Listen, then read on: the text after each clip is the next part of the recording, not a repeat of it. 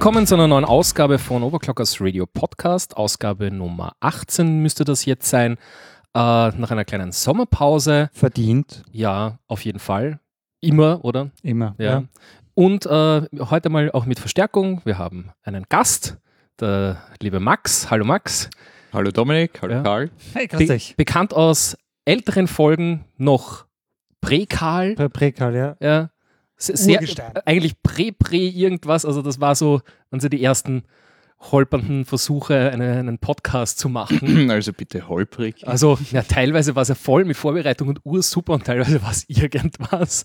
Aber wir haben einen Spaß gehabt und darum ist gegangen. Ja, viele Stunden Aufzeichnung waren's. Ja, damals, damals, haben wir ja noch drei, vierstündige Podcasts gemacht. Ne? Das Das machen ist wir jetzt ja, ein bisschen mehr in, in Häppchengröße. mh, dafür häufiger. Dominik, Ja, ist das live?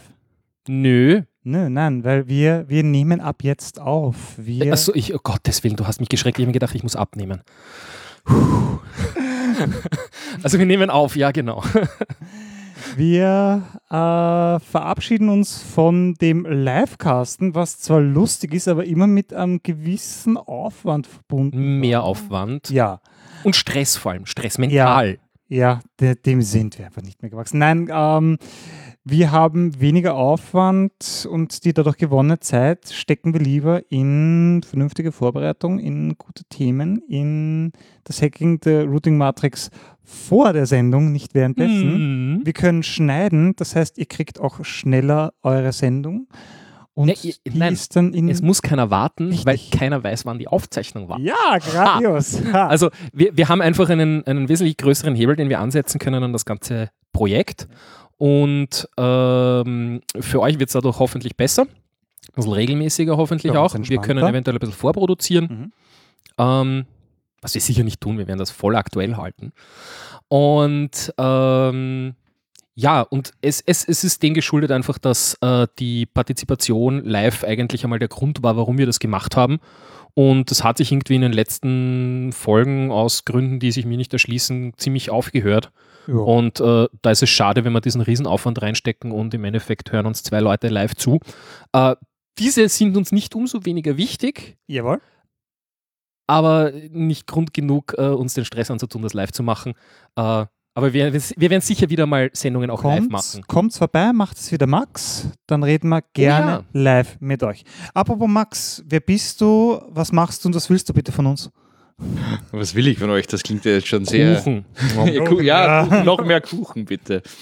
Na, also ich darf mich kurz vorstellen, ich bin der Maximilian Tonnetz. Ich habe jetzt die vergangenen äh, fünf Jahre an der Universität in Leoben gearbeitet, in einem Projekt, äh, das den wundervollen Namen äh, Christian Doppler Laboratory for High Efficient Composite Processing trug.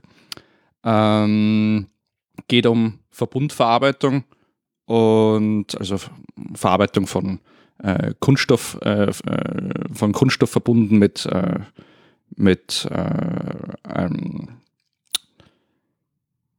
na, Kunstharzen. mit, ja, mit Also- also Harz-basiert und, äh, und, und Thermoplast basiert. Wie auch immer, in jedem Fall bin ich da in meiner Tätigkeit als Wissenschaftler äh, sehr viel mit dem Bereich Automatisierung äh, in Kontakt gewesen und habe mich darum gekümmert, äh, Prototypenmaschinen zu entwickeln für die äh, Laborverarbeitung von äh, Materialien und Herstellung von, von Bauteilen und bin so eben sehr tief in das Thema Automatisierung eingedrungen und äh, natürlich ist das persönliche Interesse auch privat daran dann gewachsen. Das heißt, du hast ein bisschen die Arbeit dann mit nach Hause genommen und somit sind wir auch schon beim heutigen Thema um die Heimautomatisierung wird es gehen. Was kann man sich unter Heimautomatisierung eigentlich vorstellen? Heimautomatisierung mh, beschreibt eigentlich die, ähm, die Steuer- und Regelbarkeit von äh, Alltagsgeräten, die wir so bei uns zu Hause haben. Also äh, die klassischen Beispiele dafür sind, äh, sind Das Licht. das Licht beziehungsweise Jalousien, also äh, man muss jetzt einmal als allererstes untersch äh, unterscheiden zwischen gesteuerten Geräten und geregelten Geräten. Also äh, wenn ich jetzt nach Hause komme und ich will den Lichtschalter einschalten, äh, am besten für die ganze Wohnung, dann kann ich über mein Smartphone dann äh, das Licht in der gesamten Wohnung einschalten. Das ist eine, eine klassische Steueraufgabe. Während eine Regelaufgabe in dem Fall wäre, äh, ich komme nach Hause, es ist 6 Uhr und die Jalousien sind schon heruntergefahren, weil, die, äh, weil das Sonnenlicht so, äh, so tief steht und mich sonst blendet. Also diese zwei. Oder in der Früh, wenn der Wecker geht, fahren die Jalousien automatisch hoch, damit man gleich aufwacht damit auch. Zum Beispiel, ja. Also die, die Regelung bezieht sich immer auf die Reaktion auf irgendwelche äußeren Einflüsse, die wirklich autonom. Also wo äh, ich einfach keinen Schalter werden. drücke, sondern genau. wo irgendein Umstand den Schalter drückt. Genau, das sind Sei so eventbasierte Sachen, ja.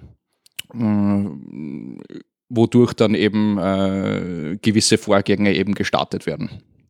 Während, wie gesagt, beim Steuern, äh, da handelt es sich rein um eine, ich gebe eine Eingabe und als Ausgabe bekomme ich dann irgendwas zurück. Mhm. Ja, und im, der, im Unterschied jetzt zu dem, was, was du jetzt quasi da eben auf der Uni gemacht hast, ist, äh, wo sehr viel selbst zu programmieren ist, wo du einfach einen Schrittmotor steuerst und, und solche, solche Dinge hast, äh, ist es ja da eigentlich dann mehr, das sind meistens so vorgefertigte Sachen, wie zum Beispiel Philips Hue-Birnen, die ich einfach nur reinschraube, wo es schon ein fertiges Interface gibt und äh, die ich dann mit Amazon Alexa schalt äh, mein Licht ein steuern kann zum Beispiel. Ne? Mhm. Oder, oder mach mal Stimmung und dann äh, blinken die in allen Farben oder so. Ne? Ja, du hast da jetzt in deinem Satz schon gleich mal zwei Systeme erwähnt. Also zum, zum einen eben das Alexa äh, von, von Amazon und zum anderen das, äh, das Philip Hue. Äh, und das sind jetzt einmal nur zwei Standards von wirklich sehr, sehr vielen Standards, die es da draußen eben zurzeit gibt. Also früher, ich sage jetzt mal so vor fünf bis zehn Jahren, war die klassische Heim, also gab es ja die klassische Heimautomatisierung in dem Sinn noch nicht, sondern ähm, wenn überhaupt, dann wurden Bürogebäude eben äh, angegangen. Äh, Oder sehr honorige Heimkunden. Ja, genau.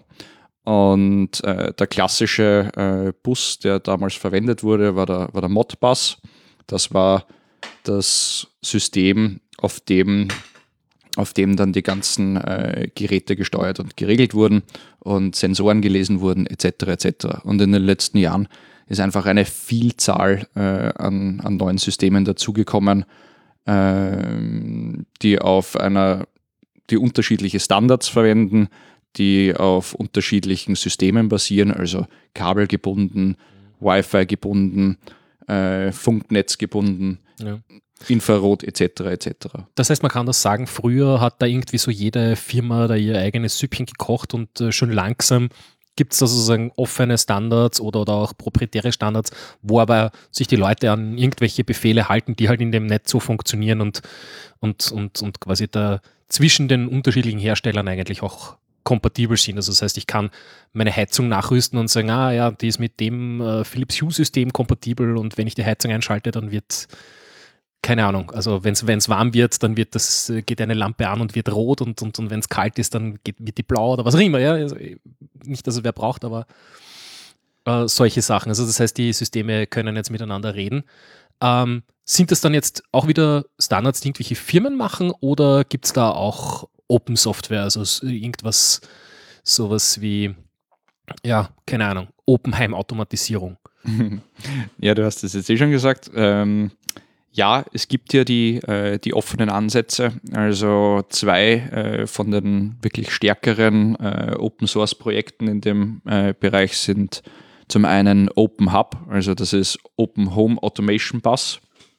Was mich wieder daran erinnert, dass ich mitschreiben sollte. so viel dazu. Aber ich habe die Links. Wir können es dann verlinken. Können wir das, Dominik? Wir können, wir können alles. Wir können sogar, wir können sogar Bilder mit wir Links können geben. Alles.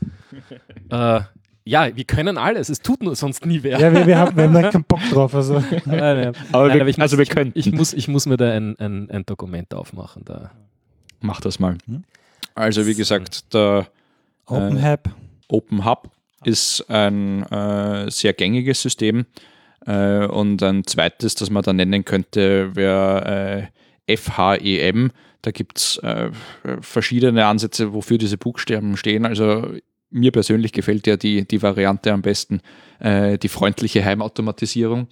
ähm, So, machen wir mal irgendwas und ums Akronym äh, kümmern wir uns nachher. so, der Klassiker. Ja, also FAEM ist, äh, soweit ich weiß, ein äh, unter, unter deutscher Führung äh, entstandenes Projekt, während äh, Open Hub eben ein, ein wirklich rein, also ganz internationales Projekt ist. Und ähm, der springende Punkt ist ja immer, zu welchen anderen Standards gibt es denn äh, Ver Verbindungen? Also bei APIs sind das dann im Endeffekt, oder? Wo ist die Kompatibilität? genau, Wo ist die also Schnittstelle? die, die einzelnen Firmen äh, müssen irgendwie eine API zur Verfügung stellen und äh, das wird dann wiederum über, das nennt man im Heimautomatisierungsbereich Bindings, äh, dann eben integriert. Also das ist dann die, äh, die ausprogrammierte Schnittstelle, die auf die, äh, die die API eben nutzt, um eben einen gewissen Funktionsumfang eben dann äh, zur Verfügung zu stellen. Und wie, wie sehr clicky bunti sind diese, diese Open Hub oder FHIM-Systeme jetzt eigentlich? Ist das, ist das sowas, was ich sage, das, das kann ich relativ einfach nutzen, da brauche ich mich nicht viel auskennen oder muss ich wirklich vor der Konsole sitzen, Befehle kennen, äh, Config-Dateien schreiben? Ähm, Ich meine, da wird sicher, die Möglichkeit gibt es sicher immer bei solchen Systemen, aber die Frage ist, muss ich das machen oder geht das auch mit dem clicky bunti ansatz Ja, den gibt es äh, schon auf mehreren Systemen mittlerweile. Äh, er funktioniert auch. Ich habe ihn, ich habe ihn auch am Anfang getestet. Äh, nur als Automatisierungstechniker habe ich dann doch eher äh, den Editor äh, bevorzugt, weil ich tatsächlich Mehr, mehr Zugriff. mehr, mehr Zugriff, äh, mehr, mehr Durchsicht auf, auf das, was dann tatsächlich im Hintergrund passiert. Aber ich habe äh, auch die Geräte äh, schon über diese, wirst du so clicky bunti Clicky Bunti Die- Ja. eben integriert und es funktioniert auch. Wir starten jetzt eine Petition, äh, User Interface offiziell in Clicky Buntis umzubenennen. Ja, ja. Geil, geil. ja. Gra grafische Benutzeroberfläche heißt es ja äh, in, in Fachdeutsch. Mhm. Aber ich finde clicky bunti irgendwie, irgendwie Okay. lustiger. Das heißt, die Clicky Buntis sind mittlerweile untereinander ziemlich kompatibel. Ähm, kannst du uns mal einen kurzen Überblick geben, was sind denn so die beliebtesten Automatisierungs Automatisierungssysteme? Also die Glühbirnen haben wir schon genannt. Wir haben jetzt einmal Licht das, ist natürlich. genau. Also äh, du meinst jetzt generell die Kategorien äh, an Geräten. Ich glaub, die Ja, was genau? Welche Geräte kann ich aktuell im Jahr 2018 problemlos binnen eines Tages automatisieren? Also sprich wahrscheinlich, du meinst jetzt auch so eher vorgefertigte Sachen. Ja, so, was sind wo ich- wo Produkte, ich- die ich kaufen kann? wo was, ich jetzt nicht einen Steueraktor auf die Hutschiene tun muss und, und das einmal mit, mit irgendwelchen Adressen einbinden, sondern irgendwo Plug and Play. Richtig. Wo, wo Okay. sind wir da beim Plug and Play?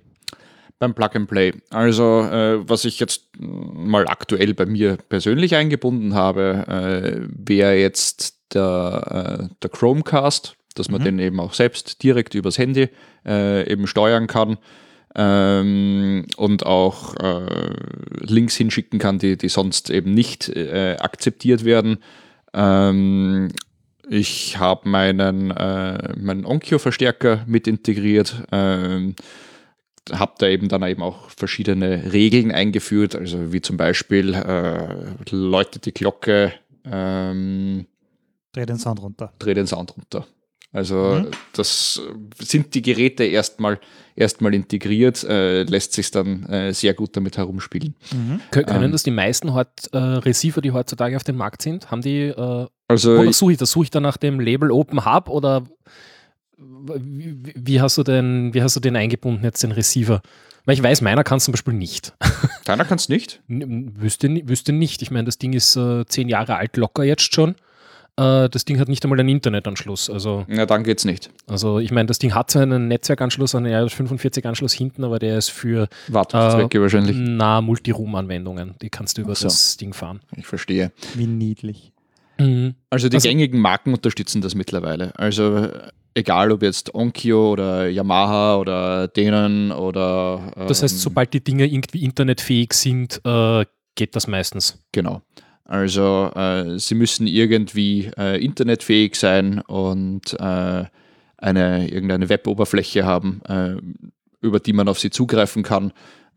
Ab diesem Zeitpunkt äh, kann man sie dann eben auch äh, von extern eben steuern. Mhm. Mhm. Gut, das heißt Sound. Noch was, was dir spontan einfällt, was man sehr einfach automatisieren kann? Mm, wirklich sehr einfach. Ne, die Glühbirnen, die Ja, die, Ja. die Glühbirnen, das das ist ist irgendwie so der Klassiker. obvious choice. Also ich glaube, damit fängt irgendwie jeder an. Äh, Heizungen zum Beispiel, also das ist jetzt äh, was, was wir in unserem Ferienhaus realisiert haben. Was also, ich seit Jahren versuche, ist äh, irgendwie eine Lösung zu finden, wie ich daheim in, ich bin in einer Wohnung ja, und habe keine Etagenheizung, sondern alles zentral. Ja, Mhm. wie ich äh, es schaffe, einen Nest-Thermostat, weil ich finde die Dinge einfach geil vom Konzept her, ja, ähm, und, und stylisch, das Ding kann irgendwie, ich finde das, ich find das cool. Wie ich einen Nest-Thermostat bei mir in der Wohnung anhänge, so dass ich quasi meine Heizkörper steuern kann. Das heißt, eigentlich brauche ich einen, einen, einen Aktor, der das Ding äh, dreht, quasi das Ventil und einen Temperaturfühler und das Ding muss irgendwie mit dem Nest reden. Und da gibt es nichts. Aber das liegt am Nest.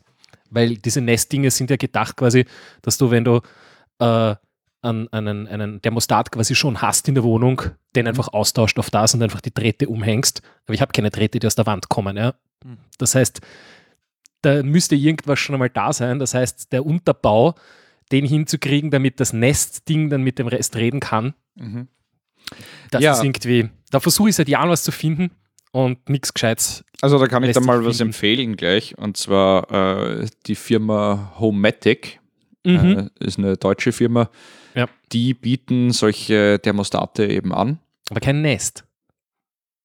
Nicht ein Nest-Thermostat. Äh, Mir ging es ja um, da, um das Gerät. Ja. Ich weiß, dass da andere Firmen gibt. Es gibt auch, also ich habe zum Beispiel jetzt da äh, auf meinen Heizkörpern überall äh, äh, die äh, von der Firma Honeywell, Mhm. diese automatischen Steuerungen draufhängen, die funktionieren sehr gut.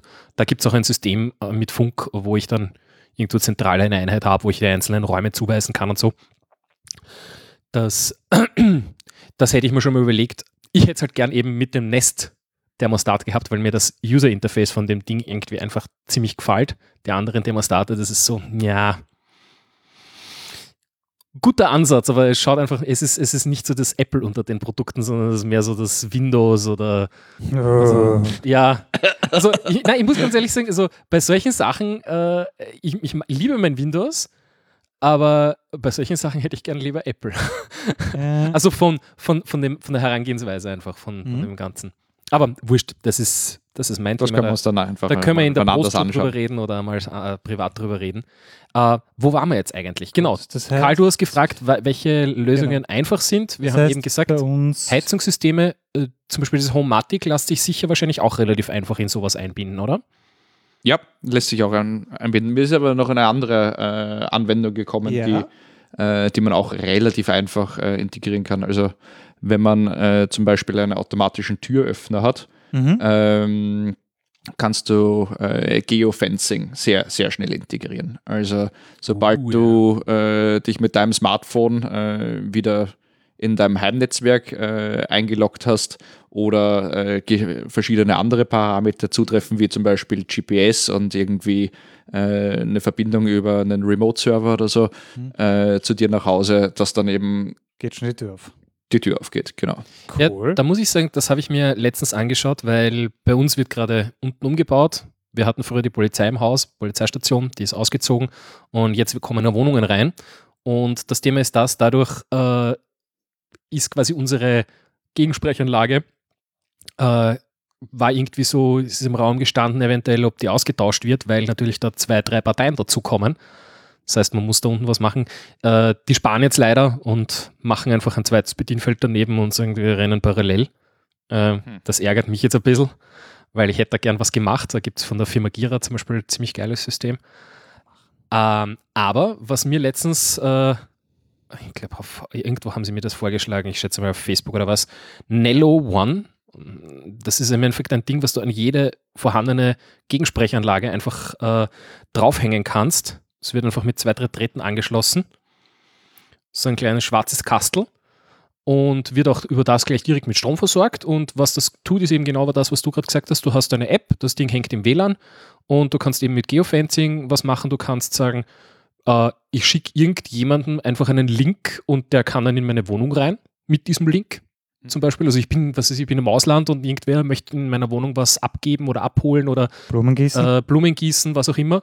Du kannst aber auch zum Beispiel äh, äh, Zeitfenster vergeben, wo du sagst, um eine gewisse Zeit quasi, wenn du unten die Klingel läutest, geht auch automatisch die Tür auf, macht bzzzt und die Tür ist offen. Hm. So wie beim, wie beim Zahnarzt, ne? wenn du zum Zahnarzt kommst in Ja, da würde ich- Privatpraxen. Da würde ich dir aber was anderes empfehlen. Also zum, ich, ich habe das Produkt, Das das, ist- du jetzt, äh, das dir da Das ist vorgeschlagen halt so wurde, noch, noch nicht gesehen, aber ähm, die Firma Doorbird, äh, das ist so die Konkurrenz zu dem, äh, zu dieser furchtbaren äh, äh, Ring ähm, Türklingel, die man vielleicht schon öfter im, Okay. im Fernsehen Ja, gesehen da hat. gibt es einiges. Also quasi, wo, wenn wer klingelt, dein Handy dann auch klingelt und sagt, hey, da hat bei dir geläutet. Genau, und das ist eben die, äh, die europäische ähm, Variante von, äh, von Ring, Doorbird. Und äh, die gehen das aber eben sehr professionell an. Also Man, man will ja da auch haben, dass äh, solche Cloud-Dienste irgendwie dann sicher sind, äh, nicht unbedingt über, Amerik über über Amerika und äh, Trump und NSA laufen.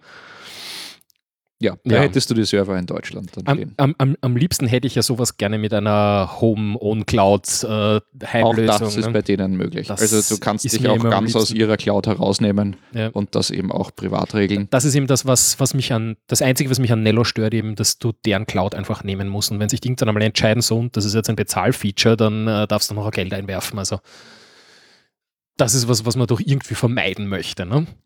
Aber möglich ist da eben sehr viel und ähm, die gerade genannte äh, Doorbird-Klingel, äh, die werden wir bei uns jetzt eben auch eben integrieren.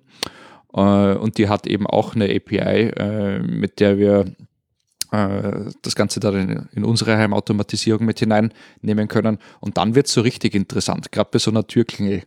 Ähm, die hat so 175 Grad Kamera und äh, hat unterstützt eben auch eben das Geofencing, aber du kannst auch mit dem RFID-Chip äh, dann aufmachen. Und wenn du, Gut, wenn du Zugriff rein, auf die Bilder eben hast, hat aber einen heftigen Preispoint. ja, Zumindest die gesehen, Klingel. es gibt äh, eigene äh, Tastaturen. Ja. Also einfach mit wirklich einem Knopf drauf und du gehst hin und das öffnet dir die Tür. Ja. Was auch ganz praktisch ist. mhm. Also quasi diese Button kleben irgendwo hin und dann sag ihm, was er tut. Ja, na, das, das waren, ich, ich habe jetzt, ich glaube, das war jetzt bei Nello. Bei einem von beiden habe ich das gerade gesehen, auch im Angebot, dass man einfach Ja, ja. so einen Button hat, den man hergeben kann, hey, so kommst du bei mir in die Wohnung. Ja, na, Hat einen Ersatzschlüssel. Na, beziehungsweise, was ich eben dahingehend auch gesehen habe, ist wirklich so ein, einfach ein Knopf, äh, der im WLAN hängt, der einfach nur ein Taster ist oder ein Aus und den kannst du halt irgendwo an die Wand kleben und dann, der hat eine ID im Netz und du kannst dem Ding einfach sagen, okay, wenn dieser Knopf gedrückt wird, dann passiert das. Mhm. Und da könntest du kannst, kannst einen in die Küche kleben und keine Ahnung, äh, dort den Türöffner realisieren, weil die Küche so weit weg ist von, von, von, von, von deinem normalen Türöffner und dort äh, wirst du halt häufig gestört und du willst dann nicht äh, irgendwas in der Küche anbrennen lassen. Oder, oder im Bad, neben der Badewanne. du, ich Ja, sitze gerade in der. Badewanne, ich kann gerade nicht an die Tür. Äh, Ich wollte aber noch was äh, Ja. fertig erzählen und zwar äh, zu diesen Türklingeln. Äh, wenn man da die Möglichkeit hat, äh, eine über eine Schnittstelle auf die Bilder und, äh, und sonstige Funktionen dazuzugreifen, geht da auch noch was ganz anderes. Äh, es gibt eben auch schon die, die Pakete, die in der Lage sind, äh, Gesichtserkennung hier äh, mit hinein zu integrieren. Das heißt, du stehst eigentlich vor der Klingel, läutest, äh, schaust in die Kamera, wirst erkannt, bist du vertrauenswürdig, Also, gehörst du zu der Liste und Windows Hello für die Tür. genau. Mhm. Und Wie gut funktioniert das? ich habe es noch nicht ausprobiert, weil wir diese Türklingel noch nicht haben, aber das wird so ziemlich das erste sein, was ich mache, Das sobald sie integriert ist. Interessant, weil das hat halt schon so Katastrophenpotenzial, wenn das ausgedruckte Gesicht funktioniert. Das stimmt natürlich. Ja? Mhm. Aber an sich interessantes Feature, wenn es funktioniert. Ja, man, man könnte noch irgendwie, keine Ahnung, eben kombinieren mit, äh, das Telefon äh, in der Hosentasche muss ins Netz eingebucht sein. Und wenn du dann mit dem Gesicht hingehst und Ja. das zusammenpasst, dann Zwei geht die Tür auf. Ja, Mhm. einfach das, sprich, wenn du nicht zu Hause bist und dein Telefon nicht im Netz ist, äh, auch kein Gesicht funktioniert. Mhm. Zum Beispiel Ja, wäre eine Möglichkeit. Ja, da, da geht äh, relativ viel dann eigentlich. Mhm. Da sind wir jetzt eigentlich schon, ich weiß nicht, wo, wobei ich glaube, das ist alles noch relativ äh, im, im Bereich des leicht machbar, oder? mh, leicht machbar. Also man, man muss schon, äh, wenn wir dann von solchen Funktionen reden, Geht nicht mehr mit Clicky Punti. das ist nicht mehr Clicky Bunti, Eine, genau. eine Clicky-Bunti-Funktion fehlt mir noch. Wo bleiben die Staubsauger? Die Staubsaugerroboter. Die Staubsaugerroboter. Ja, so einen habe ich mir äh, gegen Anfang des Jahres zugelegt. Welchen denn? Ein, einen ganz günstigen Roomba, der ist weniger smart, der ist eher dumm, der fährt gegen die Wand und bleibt gern hängen. Mhm. Aber wenn er seine Arbeit macht, macht er das super. Aber das hat halt auch ein sehr großes Optimierungspotenzial, natürlich bei ein bisschen diesen Premium-Modellen, die dann wirklich irgendwann mal dein Haus mappen und ganz genau wissen, wo sollen sie hinfahren und du kannst mittels Handy sagen, hey, äh, sag mal, Bleib mal aus dem. Badezimmer draußen. genau, bleiben wir aus dem Badezimmer draußen. Das heißt, da dann äh, in Richtung Smart lässt sich sicherlich auch einiges machen. Mhm. Ja, du wirfst da ja eh auch gerade die, die, die große und entscheidende Frage auf, wie viel davon wollen wir eigentlich haben, weil äh, bei diesen äh, Staubsaugerrobotern, ich habe jetzt vergessen, wie die Firma geheißen hat, das war aber, behaupte ich Ähm. jetzt mal, ein chinesischer Hersteller, der hatte auch dieses Mit- Room Mapping mit drinnen. Mit einer Kamera, aber wo die Kamera dann Bilder übertragen hat, war das das? Nein, Oh. nein, das meine ich jetzt gar nicht, sondern der hat über, ähm, also der hat immer die, äh, die Abstände gemessen, äh, die er gefahren ist, bis er wo angestanden ist und äh, über einen geschickten Algorithmus konnte so äh, der Grundriss des, äh, der gesamten Wohnung äh, rekonstruiert werden. Und da gab es dann so einen kleinen äh, sogenannten Engineering Mode, äh, der reinschauen konnte. wo man hineinschauen konnte und damit kannst du dann überall, wo dieser Staubsaugerroboter aktiv ist, eigentlich direkt den Grundriss der Wohnung auslesen. GPS, wo du dann siehst, Innenraum-Mapping quasi. Ah ja, und das äh, hat den Floorplan. Und da sind wir schon mitten im Cyberpunk-Setting. Der Staubsauger mappt dein Haus, die Türklingel weiß, ob du zu Hause bist. Der Hacker kommt daher, weiß ganz genau, wo was ist, weiß, wann du daheim bist. W- Wenn du reinkommst, ist er schon da und wedelt mit dem Schwanz. Ah. Na, aber es ist ähm, jedes Stück an Heimautomatisierung ist ja auch ein bisschen Angriffsfläche. Ist Technik eben immer. Ja, ich glaube, das wird sich einfach nicht vermeiden lassen und äh, es wird. Außer du machst das alles quasi vor Ort ohne, ohne Internet-Access die, quasi. Also sprich, Das dann, eigene Netzwerk. dann funktioniert das zum Beispiel eben unter Umständen mit Geofencing, Türklingel, Zeug dann eventuell Ding schon nicht, ist nicht halt, mehr. Ne? da musst du schon wirklich wissen, was du machst. Und ich glaube, der Großteil der Leute ist eben auf Plug and Play, Clicky Bunti. Hm. Das heißt, das Zeug, was man kauft und hey, geiles Feature. Ja, aber hat wie gesagt eben unter Umständen auch das Potenzial, dass äh, das Zeug äh, eben die Nello-Geschichte eben nicht gescheit funktioniert oder irgendwo eine Lücke hat. Irgendwer hackt das System und dann können sich die Leute alle bei dir reinlassen. Mhm. zumindest Ja. bei der äh, Haustür. Mhm. Vielleicht nicht gerade bei der Wohnungstür, weil da habe ich den Summer nicht. Mhm. Das ist dann die Frage. Ja, aber es gibt da durchaus auch positive ähm, Beispiele fürs Hacking. Also die ähm, Firma Sonoff, äh, Nicht zu verwechseln mit Sonos. nein, nicht zu verwechseln mit Sonos, die, das ist eigentlich ein, ein chinesischer Hersteller Sonos mit V oder mit F? mit Doppel-F am Ende. Okay. Muss also mitschreiben da. Ja. Äh, die sind bekannt für ihre besonders, besonders günstigen äh, Sensoren und Aktuatoren.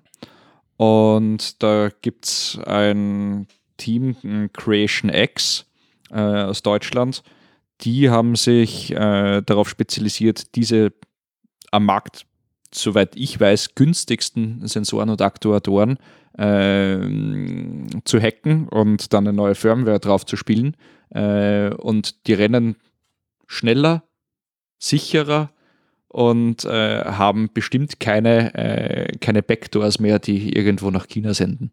Okay, okay. Weil es auch offen sind quasi. Also das heißt, die Genau. Leute können sich die Software Genau. Also den, der, der, der Source Code ist offen und äh, damit auch über, überprüfbar, ob denn da Ja. wo ein Backdoor jetzt drinnen ist. Oder? Das heißt, genau aus dem Grund will man eigentlich eben diese clicky bunti fertig Plug-and-Play-Lösungen eher weniger haben bei sowas, weil man da eben auch wenig Kontrolle hat. Äh, ja, wer, wer kann da jetzt alles drauf zugreifen? Immer wenn sowas zentralisiert ist und irgendwo ein Server von einer Firma steht, wird es gefährlich, sage ich einmal. Ne? Es kommt auf, den- auf den Grad an, was man denn haben möchte. Also äh, wenn es jetzt nur darum geht, Glühbirnen ein- und auszuschalten, äh, dann nehme ich gerne Clicky Bunti, weil selbst wenn ich da ein Problem damit habe, dann kann mir wer im Urlaub de, das Licht einschalten. Da gab es Äh. übrigens mal einen sehr netten Bug, wo da Leute mit War Driving äh, irgendwie die, die Philips Hue-Lampen gefunden haben, wo, wo die das im System automatisch gemacht haben und überall, wo die entlang gefahren sind und die Philips Hue-Birnen aktiviert waren, quasi von diesem War Driving-Modul aus, äh, wurde dann geschickt, äh, stell mal lustige Farben ein. Und dann hast du gesehen, die Leute fahren die Straße runter und überall in den Wohnungen gehen irgendwie die Lichter bunt an. Geil. War, war relativ schnell geschlossen, die Lücke, aber das war ja auch so, ja, harmlos, aber irgendwie lästig. Mhm. Cyberpunk-Aktionismus. Ja. Jawohl. Wo wir schon bei Lampen sind, das, was du da offen hast am Laptop, sieht ein bisschen nach Ikea aus. Habe ich das richtig gesehen? Genau. Oh ja, Ikea hat auch solche Dinge langsam irgendwie im Angebot, gell? Genau. Und äh, das ist halt jetzt eben so die große Frage. Also wenn eine Firma wie IKEA äh, Automatisier Heimautomatisierungslösungen anbietet und ja eben mittlerweile, ich glaube, angefangen haben sie mit, äh, ähm, was war das, Ladefunktionen in ihren Couches drinnen oder sowas. Ja, äh, ja, wo im, im Tisch direkt die äh, Wireless-Ladestation mit verbaut ist. 2018 und du lädst dein Buch am Tisch auf. Willkommen in der Zukunft. Yeah. Keine toten Bäume mehr. Yay! ähm, da wird es dann eben sehr interessant, weil äh, ein, eine Firma wie, wie IKEA, ähm, die, sage ich jetzt mal, für moderate, preisgünstige äh, Einrichtung steht, ähm, da finde ich es persönlich sehr interessant, welchen Standard werden die verwenden und ähm, wie wird sich das dann durchsetzen, weil es braucht irgendwie so eine, eine massentaugliche äh, Kette, die das dann äh, verbreitet, damit sich einmal irgendein Standard durchsetzen kann. Und ich glaube, dass die äh, am Ende des Tages eine der, der Königsmacher äh, sein werden, weil die entwickeln die Standards ja auch nicht selber, sondern äh, setzen dann auf sowas wie, ich glaube, äh, Z-Wave heißt der Standard oder eben auch das Philips Hue und, und so weiter. Also die ja, die werden dafür sorgen, dass es eben eine gewisse Verbreitung eben äh, dieser Gerätschaften eben gibt und Mhm. Wen sie wählen, wird sicher ganz vorne mit dabei spielen. Mhm. Also hier gerade haben wir Also die Ikea- Smart Lampen.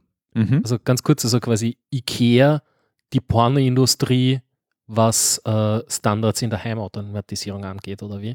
So wie die Pornoindustrie entschieden hat, ob Blu-ray Blu-ray oder oder HD-DVD HD. es wird, entscheidet Ikea, ob es den Open Hub wird. Ich glaube, ich besitze keine einzige Blu-ray. Ja, ja, nicht, weil ich keinen Player habe. das ist mir so Henne-Ei-Problem. Mhm.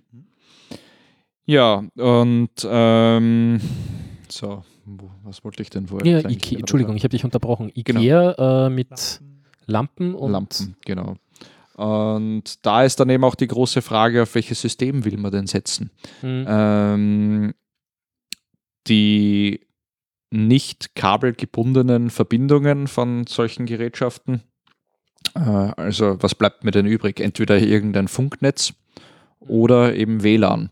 Äh, und will ich denn haben, dass äh, alles direkt am Netz hängt oder will ich mir ein, eine, Gerät, eine sichere Gerätschaft dazwischen ein, einfügen? Das wäre dann so eine Bridge, also die dann, ähm, da habe ich dann ein starkes Gerät, der Heimautomatisierungsserver sozusagen. quasi der Heimautomatisierungsserver und von dort weg gehen dann äh, alle Verbindungen über, was weiß ich, ein 860 Megahertz äh, äh, Sender und Empfänger eben Mhm. hinaus. 860 finde ich mal gut, weil es nicht auf demselben Band wie äh, Wi-Fi sendet. Das ist wieder mal, das ist nämlich auch so ein Ding. Wi-Fi 2,4 Gigahertz Band, das ist schon so voll. Ja. Mit Na, das Signal. 860 Megahertz Band, das ist das, das die meisten ähm, mh, na, Alarmanlagen eben verwenden. Mhm, mhm. Äh, Das heißt, das kann man auch äh, sicher gestalten. Das lässt sich auch schon, auch schon Ja. verschlüsseln. Ja, vor allem, äh, soweit ich das im Kopf habe, ist ja zum Beispiel eben das 5 GHz Band beim, beim WLAN, also sprich mehr Herz, äh, mehr Datendurchsatz, aber weniger Reichweite. Das heißt, auf äh, niedrigeren Frequenzen, du hast einfach dann auch, nehme ich einmal an, es korreliert mehr Reichweite, weniger Datendurchsatz, wobei du ja kaum einen Datendurchsatz brauchst für Lampe ein, Lampe aus oder vielleicht Mhm. noch einen Farbcode. Also äh, reiner, reiner Luftweg äh, hast du mit dem 860 Megahertz äh, Band in etwa 300 Meter Reichweite. Okay, also man kann ein ganzes Haus damit abdecken, ja. auch wenn es groß ist. Mhm. Apropos Haus, wenn wir haben jetzt ein bisschen gehabt, was kann man sich kaufen, was kann man einfach machen. Nehmen wir an, ich nehmen wir mal an, Geld ist kein Thema und ich baue mein Haus und ich möchte das so automatisiert wie möglich haben. Was geht da aktuell? Was kann ich wirklich komplett automatisieren? Mhm. Huh. Ich würde so ein Haus gern mal sehen. Ja, Das wäre mir persönlich ein Aber was- Anliegen. oder was, was ist Aber- das Exotischste, was man gerade machen kann? Das Abgedrehteste. Hm. wenn es so geht, mittlerweile der Kühlschrank, der ein Inventar hat. Nein, ich würde sagen, das Das das- Exotischste, ja, das Exotischste wäre wahrscheinlich derzeit so eine, so eine echte Anbindung an, äh, an, an Jota oder so, äh, dass du deine, äh, und wie heißt das? Cubic, glaube ich. Ähm, sind, das, sind das KIs.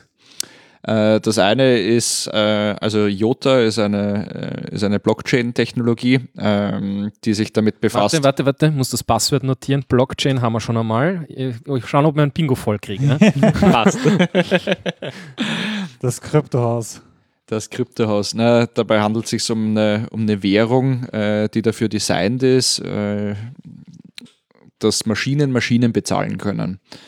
Also, ähm, dass der äh, Kühlschrank äh, den, äh, den, den Billerautomaten bezahlen kann, äh, um die Drohne hinzuschicken, um die Milch abzuholen. Oder, oder sei es, oder sei es Low-Tech, äh, der Bote kommt und bringt dir Milch, obwohl du noch nicht, nicht einmal selber gewusst hast, dass sie aus ist oder abgelaufen. Genau.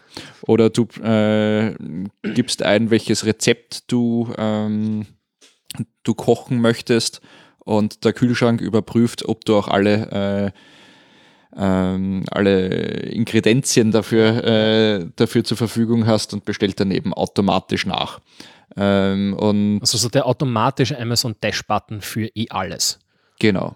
Also ich würde sagen, das ist derzeit so, so top of the line. Und wenn du dir äh, das anschaust in, in, äh, in England, ich weiß nicht, ob sie jetzt das Amazon Prime äh, Air jetzt schon eingeführt haben. Mm, Alles bis jetzt nur im Test, soweit ich Alles weiß. nur im Test. Ja, aber Einfach weil sie dafür keine Zulassung bekommen momentan. Das ist, äh, sie dürfen zwar probieren und austesten und, und haben da irgendwie Liefergebiete, wo sie es ausprobieren. Ich glaube auch in Kalifornien gibt es irgend Das sowas. sind zur Erklärung. Also Auslieferung mit Drohnen. Drohne, ja. ja. Also das heißt, diese Dinge werden getestet, aber äh, das Riesenproblem bei diesen Dingen ist einfach die Zulassung. Also, dass da die Drohnen einfach äh, ausschwärmen, kann man dann wirklich schon sagen, und, und, und diese Sachen zustellen. Ich glaube, dass äh, da sind wir noch 10, 20 Jahre hin, bevor das wirklich äh, flächendeckend äh, ausgerollt wird. Ich meine, schau da an, zum Beispiel in Deutschland wird, wird, jetzt, wird jetzt von Amazon schon äh, frisches Gemüse und solche Sachen geliefert. Mhm.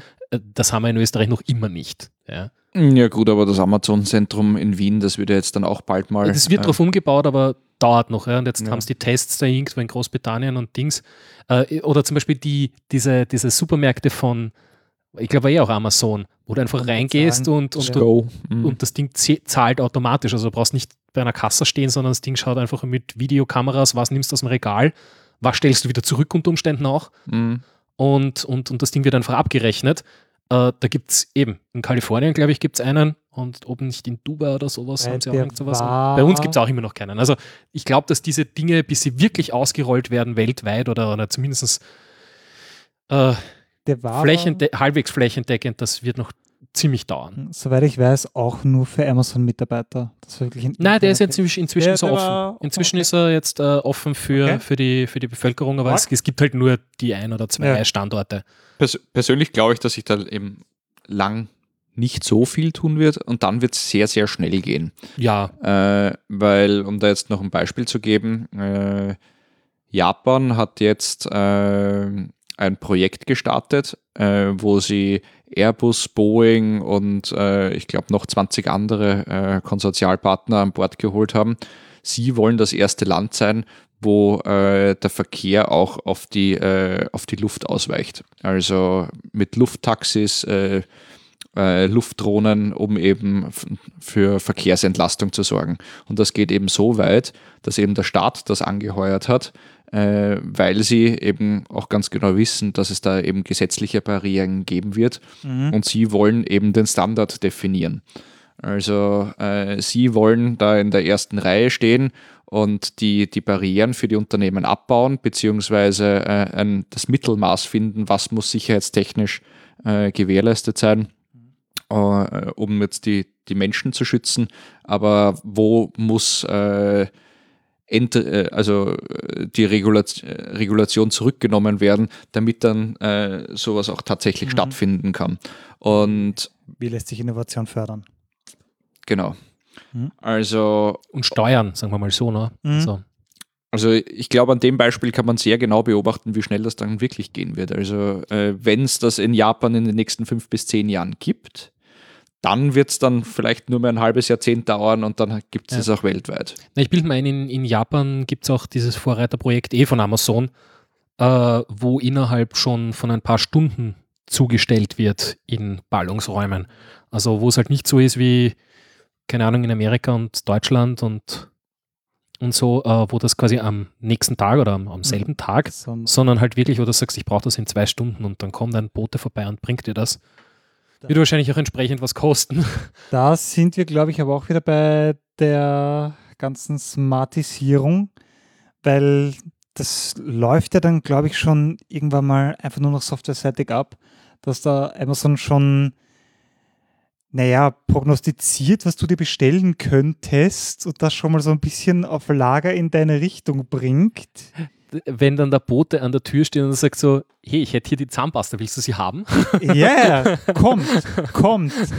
Ich, ich könnte mir vorstellen, du brauchst sie jetzt dann. Ja, das, das wird nicht mehr der Bote sein, es wird die Drohne sein. Du wirst nur noch das Die dir den Fenster Haarschnitt auch gleich verpasst. Reality kriegen, du bestellst und du hast es sofort. Also wenn ich mir mal ein, also wenn ich mir mal ein Haus bauen sollte, dann wird das in jedem Fall von vornherein einen Drohnenlandeplatz bekommen. Ob es das schon gibt oder nicht. Hervorragend. Äh, So auf dem Dach. den Amazon-Sticker schon fix angebracht, seitlich irgendwo.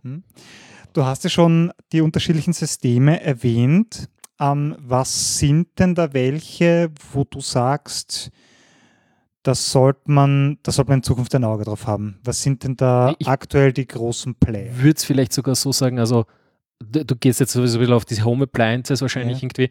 Äh, sozusagen, geht mir meine Waschmaschine ein, soll ich mir jetzt unbedingt schon darauf achten, eine integrierte zu kaufen oder ist das noch so, ach, Ja, ich glaube, ich glaub, das geht darüber hinweg. Nicht nur äh, die, die einzelnen Geräte, sondern welche, welche Ökosysteme sind da die interessanten? Du hast ja schon die offenen erwähnt, aber gibt es da irgendwas, wo du sagst, Ich Augen auf? Das ist eine, ist eine sehr gute Frage, die ich mich nicht ganz beantworten traue. Ähm, Was, was sind denn einfach so die, die Big Player? ja, ich meine, wir haben schon gehört von, von, von dem Amazon Alexa, wir kennen Ja. das äh, Google Home. Hm. Ähm, es, wir haben auch vorher gerade über, über IKEA gesprochen. Es wird nicht auf diesen einen hinauslaufen. Die Frage ist, ob sie sich auf einen Standard einigen können. Weil ähm, Ich glaube, sie werden sich eher wahrscheinlich auf Schnittstellen einigen, wo äh, dann Google Home mit Alexa irgendwie dann vielleicht doch. Nein, okay, nein, die werden sich wahrscheinlich. die wahrscheinlich nicht. Die nicht, ja. Aber, ähm, Aber zumindest zu, zu, zu den äh, anderen Systemen, die jetzt nicht äh, diese Riesenplayer sind. Also, dass, dass man sagt eben, dass äh, Alexa eben Hue steuern kann. Ja. Also ich bin mir sicher, dass so, dass so Firmen wie äh, Siemens, Bosch etc. da auch, mal, ja. da auch mal ihr eigenes System bringen werden. Ja, was heißt, werden, bringen, äh, haben schon. Stimmt, Bosch ist ja äh, Bosch hat, äh, äh, wie heißt das, äh, Bosch Smart Home Dings, Siemens eben auch, wobei Siemens Bosch ist ja quasi das gleiche. Äh, Ja, schon. Siemens und Bosch, das, das ist dasselbe, dasselbe Haus. Also die, äh, Ja, ich sie habe haben den gleichen Geschirrspüler, den ich hatte, habe ich von Siemens auch gefunden, der hat ein bisschen ein anderes Design gehabt, aber im Endeffekt ist es genau das gleiche Ding.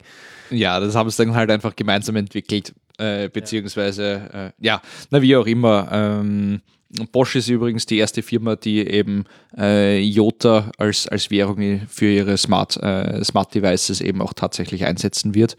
Ähm, ich weiß nur nicht, wie deren System derzeit heißt. Wie auch immer, worauf ich eigentlich hinaus wollte, ist, ähm, ich weiß nicht, ob wir uns darauf einig werden können, aber vermutlich baut Miele die besten Waschmaschinen.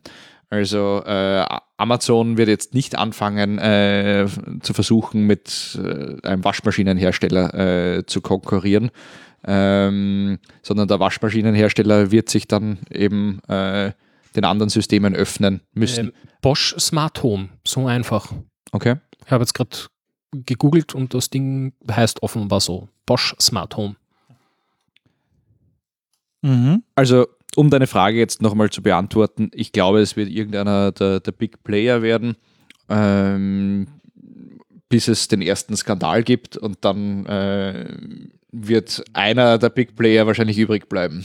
Ähm, Okay, okay. Meine Prognose. Bleibt also abzuwarten. Apropos Prognose. Wir haben jetzt schon ein paar sehr coole Sachen gehört von Häusern, die Kryptowährungen verwenden, um andere Systeme zu bezahlen über hackbare Staubsauger. Aber es, es gibt einfach so ein paar ja, Heimfeatures, die jetzt noch dumm sind. Also die Waschmaschine, der Geschirrspüler, ist halt schon eine gewisse Ja, Automatisierung Ein von. Kollege von mir hat seit Jahren eine twitternd, einen twitternden Trockner. Wow. Äh, Das, Das ist das hat die Dümmste, Welt was ich gebraucht. jemals gehört das, äh, das Ding, äh, warte mal, ich muss schauen, ob ich den Account finde. Das war irgendwie. Hotpoint Aris. Aber worauf wolltest du denn hinaus? Entschuldige. Ja, ähm, was, was würdest du denn sagen, ist so der nächste, den, äh, der, der nächste Standard, das nächste Gerät, was einfach durchgehend smart wird? Ist das, ist das schon der Geschirrspüler, der sich ganz genau anschaut, was ist bei mir jetzt drinnen? Ist das die Waschmaschine, die Farben erkennt? Ist das der Kühlschrank, der sich selber voll bestellt? Mhm.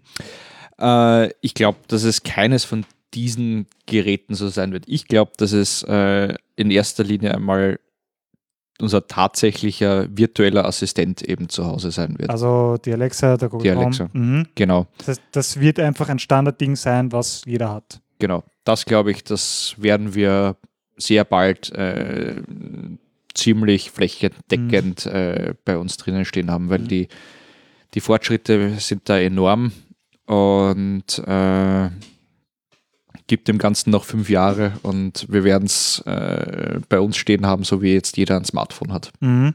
Okay, das heißt Standardding, äh, Smart Appliance ist einfach der, der Assistent. Wobei, ich habe jetzt äh, letztens äh, Kühlschrank bei mir was getauscht Mhm. und äh, zum Beispiel die ganzen, äh, also Liebherr-Geräte zum Beispiel, da gibt es auch schon, die haben auch ihr eigenes äh, Smart Home Connect Ding. Allerdings machen die auch ihr eigenes Süppchen. Das, das, das Ding ist immer das, wie integriere ich das mit dem Rest. Ja? Was? Ähm, genau, übrigens hier äh, äh, äh, und zu finden unter Waschtrockner auf Twitter, Hotpoint Ariston. Und der twittert dann so Sachen wie Beginning Wash Dry Cycle, Estimated End Time sowieso. Wahnsinn. der Und, und dann irgendwie so Laundry is ready. Ja? Ganz herzig. Neuer Tweet, kuschelweich. Laundry Feed. Ah, super. Ähm, in dem ganzen Zusammenhang darf ich noch ein kleines Web-Gadget empfehlen. Das nennt sich ganz einfach If This Then That. Oh, ja. Wenn euch das was sagt, sagst dir das was? Nein. Damit bitte, wollte ich auch mal. letztens. If Äh, This Then That. damit Okay. bin ich gerade am Optimieren von, von meinem, von, also von unserem Podcast hier. Oh, sehr schön. äh, quasi eine neue Episode ist ready und ich möchte eigentlich nur mehr einen Tweet absetzen und der Rest geht dann automatisch. Also sprich, ich setze einen Tweet ab mit Hashtag sowieso und äh, das If This Then That ist es einfach, du machst dir Kochrezepte für wenn das ist, dann mach das, das, das, das, das. Ja? Und das sind alle möglichen Dienste, äh, die mit dem If, then if This Then That reden können. Wa- Was ist das jetzt? Ist das, Das ist eine, Homepage, eine, eine? Cloud Äh, quasi, eine, genau. eine, eine Cloud-Lösung. Mhm. Äh, äh, einfach If This Then That, einfach IF äh, TTT. TTT, ja. also einfach die Abkürzung dazu.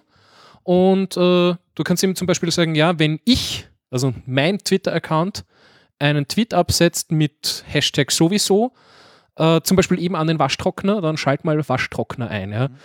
Äh, oder in meinem Fall jetzt hier mit dem Podcast, wenn ich einen Tweet absetze mit neue Episode, äh, Nummer sowieso ist online mit einem Link drinnen, dass das Ding dann sagt, okay, passt, äh, du hast es jetzt auf äh, Twitter getweetet, äh, ich mache mal den gleichen Link auch rein in ähm, Facebook und äh, keine Ahnung, äh, schick eine Mail an die Mailingliste und keine Ahnung, mach auf Instagram einen, einen Ding. Also du kannst dann alle möglichen Dienste damit verknüpfen. Das heißt, du brauchst eigentlich nur mehr einen Social Media Kanal bedienen, in dem Fall zum Beispiel dem Twitter, und die anderen werden automatisch mit bedient. Du brauchst nicht alles einzeln reinklopfen, was, wenn du wirklich viel tust, Social Media mäßig, zum Beispiel praktisch ist. Äh, wobei es nicht unbedingt sehr einfach ist, diese Sachen. Also da muss ich mich mal mehr damit auseinandersetzen, so, solche. Äh, beziehungsweise du kannst ja aber, glaube ich, auch äh, Rezepte scheren. Also das heißt, du kannst, wenn, wenn irgendwer schon ein Podcasting-Rezept mit Tweets gemacht hat, quasi, dann kannst du mal schauen, ob man irgend sowas findet. Ja, es gibt dann so quasi Applets dafür. Das heißt, so ein äh, du twitterst Partytime und deine Smartlichter schalten auf Blinke-Modus. Solche Sachen kannst du zum Beispiel machen. Das Und heißt, deine komplette äh, Freundesliste wird gleich einmal eingeladen. Jawohl, genau. Das heißt, du setzt einfach einen Trigger und sagst den verbundenen Diensten, mach das. Das ist, da lassen sich einige Sachen sowohl im Haus als auch digital ziemlich, ziemlich clever ansteuern. Macht einiges einfacher. Äh, if this, then that, definitiv einfach mal anschauen. Mhm. Hm? Ich habe es jetzt gerade schon eben aufgemacht. Also da gibt es eben auch eine Open Hub-Integration dafür. Okay, na bitte.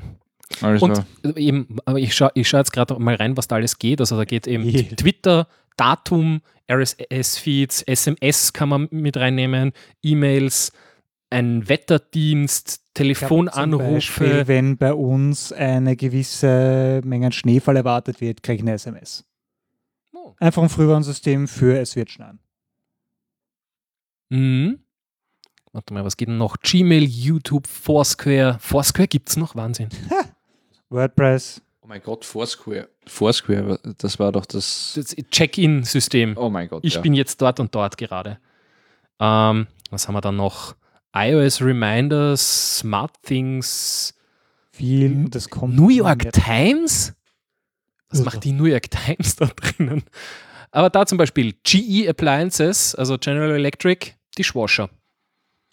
Gibt es direkt. Das heißt, du kannst zum Beispiel sagen, wenn deine Wäsche fertig ist, Partylichter. Mhm. So, yay! Yeah, Wäsche! Ja, wie, wie gesagt, äh, der twitternde Waschtrockner ist über genau sowas äh, äh, damals, also das, der, der Waschtrockner twittert natürlich nicht selber. Das war auch so gelöst über If This Then That. Der Waschtrockner hat bin ich aber enttäuscht. Ach. also So, hat, so ein Handy hinlegen und der wackelt einfach drauf. äh, äh, was Also gibt's ja, denn da noch? einiges. Apps. Aber ja, Wahnsinn, was bei der Heimautomatisierung geht und es wird auch laufend mehr. Ja, voll. Äh, laufend mehr. Äh, was hängt denn so am Horizont, was es noch nicht gibt, wo du schon sehnlichst darauf wartest, dass es denn aufschlägt? Äh, fällt dir was ein so schnell? Lass mich mal kurz überlegen. Also Zukunft, was gibt es noch nicht, was es irgendwann geben wird oder, oder bald gibt? Hm. Die Frage ist, welchen, äh, welchen Kenntnisstand man da hat. Also Mhm.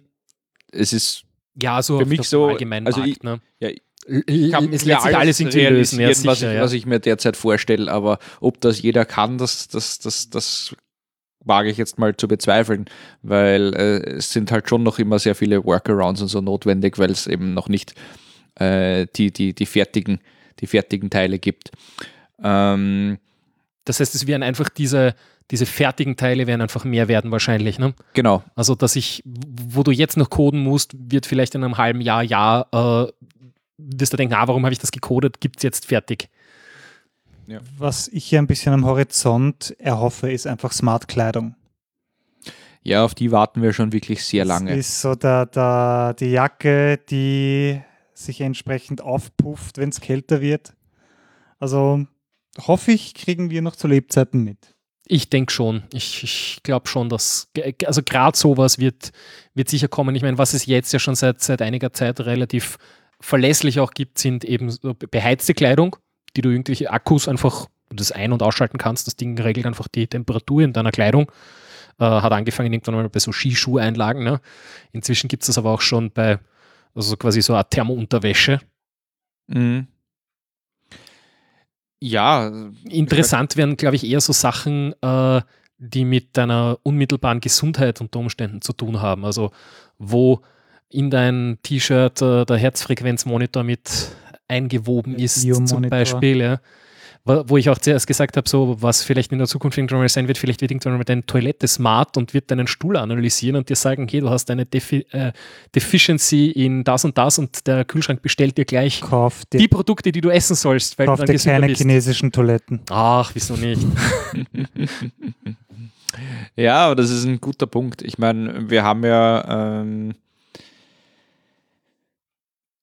mit unseren Smartphones eigentlich äh, eh schon diese, diese Schnittstelle, die, die, die uns jetzt ähm, quasi unser digitales Selbst in, in, ins Ja, Netz ja. hinein projiziert. Ähm, Beziehungsweise mit den, mit den Smartwatches dann eben auch die Wearables quasi, was ja eigentlich fast schon so ein bisschen unter Smartkleidung fällt, nur ist halt momentan noch am, nur am Handgelenk sozusagen. Genau. Und äh, ich sage jetzt mal, die Dinger können Blutdruck messen, die, äh, die können ähm, die können den Puls messen, wenn sie jetzt vielleicht auch noch den Blutzucker Sauerst- Sauerstoff, messen können. Sauerstoff können sie schon messen. Da gibt es schon welche. Blutzucker gibt es auch, ist aber momentan noch leider sehr unzuverlässig. Da habe ich mir mal sehr viel informiert, weil ich mir gedacht habe, wenn man sowas kauft, vielleicht gibt es schon irgendwas, was das kann. Äh, Apple ist da massiv dran, das in ihre Smartwatch einzubauen. Uh, Die hat da, einige Firmen gekauft äh, in der Hinsicht. da habe ich jetzt noch einen Punkt. Was äh, vorher war die Frage, was ist am Horizont, äh, was wirklich äh, weltbewegend ist, äh, was jetzt auf uns zukommt. Da ist mir jetzt noch was eingefallen. Ähm, und zwar die künstliche Bauchspeicheldrüse. Äh, die kommt jetzt gerade. Und zwar, die Sensoren sind ja schon sehr klein. Äh, und in den USA ist das schon zugelassen, in Europa wird da gerade an der Zulassung gearbeitet.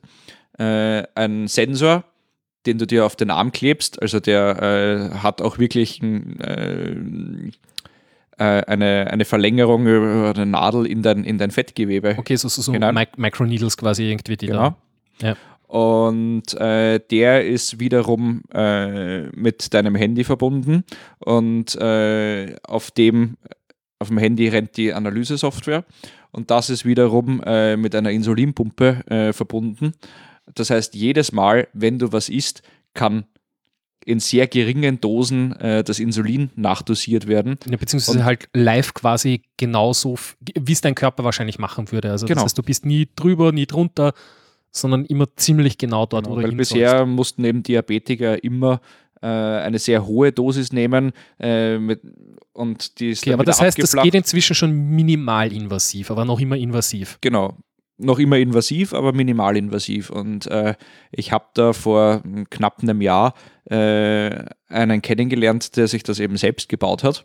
Also äh, Biohacking. Sind Biohacking pur. Da, da kann ich übrigens äh, schwer einen, einen Podcast empfehlen. Wir werden das rein verlinken. Und äh, bei dem ist es so äh, gewesen, der hat halt einfach eine Maximaldosis angegeben, äh, die da ja nicht überschritten werden darf äh, für gewisse Zeiträume etc. Und äh, hat auch immer ein Vibrieren äh, mit, mit eingestellt gehabt. Also so, dass Dass er er weiß, wann was gegeben wird gerade. genau, wann, wann wird jetzt gerade eine Dosis verabreicht. Äh, plus äh, das Handy musste immer in einer gewissen Reichweite sein, etc. Also der Mhm. äh, Sehr hat viele das Fail-Safes. Sehr viele Fail-Safes mit eingebaut, was dann natürlich auch absolut notwendig Da habe ich aber vor nicht allzu langer Zeit einen, einen sehr interessanten, äh, wie soll ich sagen, sehr interessante Doku drüber gesehen. Äh, war, glaube ich, auf YouTube, ähm, dass, ähm, dass eben da eine Szene gibt bei diesen äh, automatischen Insulinpumpen und diesem Zeug, äh, dass sich da sehr viel getan hat in den letzten Jahren eben. Und dass diese Dinge aber schweineteuer sind und im Endeffekt ist das nur ein bisschen Steuerregelungstechnik äh, und, und die, die Firmen wollen halt einfach, dass sich die Leute um tausende Euro neue Insulinpumpen kaufen. Die äh, äh, Kassen zahlen es nicht. Äh, das heißt, die Leute hängen alle auf lauter Uraltgeräten, die eigentlich äh, so gar nicht mehr sein müssten. Und da gibt es eben eine Hacking-Szene, die äh, für die alten Geräte neue Software schreibt, die du dir dann da drauf hacken kannst. Die Firmen haben ziemlich was dagegen. Ja. Aber äh, ja, also wo das äh, da quasi so eine, so eine eigene Szene wirklich äh, entwickelt hat, wo einfach die Software, die auf den neueren Geräten genommen wird, einfach adaptiert wird für die alten, was genauso funktioniert, weil es ist einfach nur Messsteuerregeltechnik. Mehr, mehr ist es ja nicht. Da tut sich ja mechanisch und, und elektronisch nicht wirklich was. Es ist nur eine Pumpe und am Ende des Tages ist es ein, äh, ein Regelkreis. Äh, Ich, ich muss mal schauen, ob ich das, ob ich das finde. Das war sehr interessant äh, auf YouTube, äh, wo, wo eben dann dass diese da, Sachen zum Beispiel eben dann auch mit der Apple Watch verbunden werden. Also sprich, cool. wo, wo, wo du an dieses Teil dann, das Ding hat ja eine Computerschnittstelle, wo sie die aufmachen, dort dann einen Bluetooth-Dongle dranhängen und der verbindet sich dann mit der Apple Watch und macht auf der Apple Watch äh, quasi die Auswertung die Anzeigen. Du kannst dann sehen, wie geht mein Ding ist rauf und runter und Ja. Weil Lockt das dir mal, alles mit. Jeder Raspberry Pi Zero oder Arduino Uno ist in der Lage, diese, äh, diese Dinge zu lösen. Da, da, da, da stecken ja äh, Modelle dahinter, die in der Medizin entwickelt wurden und äh, wie sich äh, ähm, die Zufuhr von gewissen Stoffen auf den Körper auswirkt, welche, welche Folgen das eben hat. Und äh, das ist ja ähm, also bei uns in der Verarbeitung nennt man das modellbasierte Prozessführung. Also ich habe irgendwie ein Produkt, das ich fertigen möchte und äh, ich entwickle ein physikalisches Modell, mit dem ich äh, die Einflussparameter beschreiben kann. Selbiges gilt eben für die Medizin. Und am Ende des Tages hast du eine Gleichung mit ein paar Eingangsparametern und mit einem Ausgabeparameter. Und es ist dann nicht mehr als äh, eine Gleichung, die vielleicht einmal numerisch abgeleitet werden muss. Und, äh, und das war's. Also das kann äh, jedes, ja, äh, das könnte wahrscheinlich auch jedes, äh, wie haben sie geheißen, die äh, vor den Smartphones, die, äh, Feature Phones. ja genau, auch jedes Feature-Phone wäre dazu in der Lage, Ja, das so- zu tun. Ja. So, ich habe immer das auch immer gedacht, eigentlich haben die keine Features, aber sie heißen Feature Phones. Das heißt, es geht von Smart Home zur Smart Augmentierung. Ja, Org. ja. Org. Ja, es ist, äh, werden, werden sicher auch die, wie sie sind, die ganzen Social Media Dinge damit dann noch in Verknüpfung gehen mit diesen Smart Home und, und, und eben Augmentierungssachen. Ne? Das Transhumanismus bis ins eigene Zuhause. Ja, beziehungsweise eben, wo dann diese Dinge auch mit einem Arzt kommunizieren und der sich einschalten kann, wenn er merkt, hey, ähm, du brauchst plötzlich viel mehr Insulin, als du es früher getan hast, äh, mach mal wieder einen Termin, Mhm. zum Beispiel. Ja. Wenn deine Werte auf der Charts sind, dann wird das Rotkreuz-Team für deine Smart-Tür freigeschaltet. Ja, ja.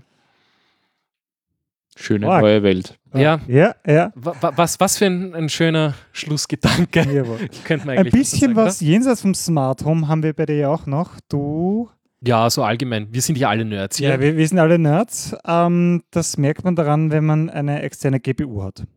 ja, oder, oder ja. nicht hat. Ja? Ja. Doch, doch, doch, Max, doch, doch. Wenn man weiß, was das ist. Mein, Du, du, du hast sowas. ja. Das heißt, Ja, draufgekommen sind wir letzt, äh, letzt vorher, weil wir hier da beim Podcast setupen habe ich meine GPU, meine interne rausgezogen. Dominik hackt nicht nur die Routing-Matrix, Matrix, sondern ja. auch den gesamten PC, weil äh, die Jedes Mal. Grafikkarte hat Es vergeht, gesponnen. es vergeht ein Monat, ich schalte den PC ein und irgendwas geht wieder nicht. Klassiker. Ja? Ja. Ähm, bei dir ist auch was nicht gegangen.